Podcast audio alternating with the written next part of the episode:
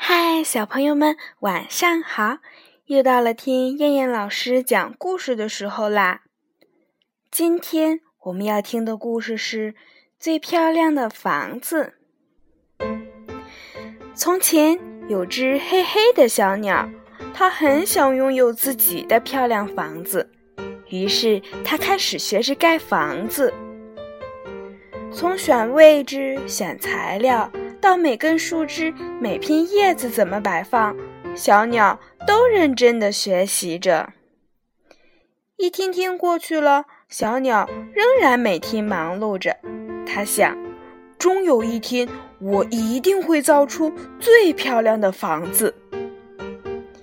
没过多久，森林里举行鸟类进房大赛，许多鸟都参加了。这只黑色的小鸟也参加了。杜鹃首先盖好了房子，接着是小鸟，然后是其他的鸟。一座座漂亮的房子，像一个个精美的艺术品，把大家的眼睛都看花了。谁是今年的冠军呢？评委们激烈的讨论着。突然，森林里刮起了大风。接着下起了大雨，大家都躲了起来。大树和房子在风雨中剧烈地摇晃着。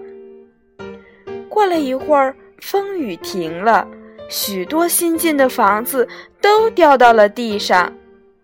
杜鹃进的房子也掉到了地上，只有小鸟的房子还是好好的。并且经过雨水的洗刷，它的房子更漂亮了。于是，这只小鸟就获得了进房比赛的冠军。后来，小鸟离开了森林，到了人类居住的房子。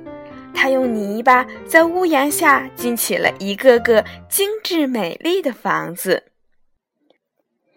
小鸟是谁呢？聪明的小朋友一定知道了吧？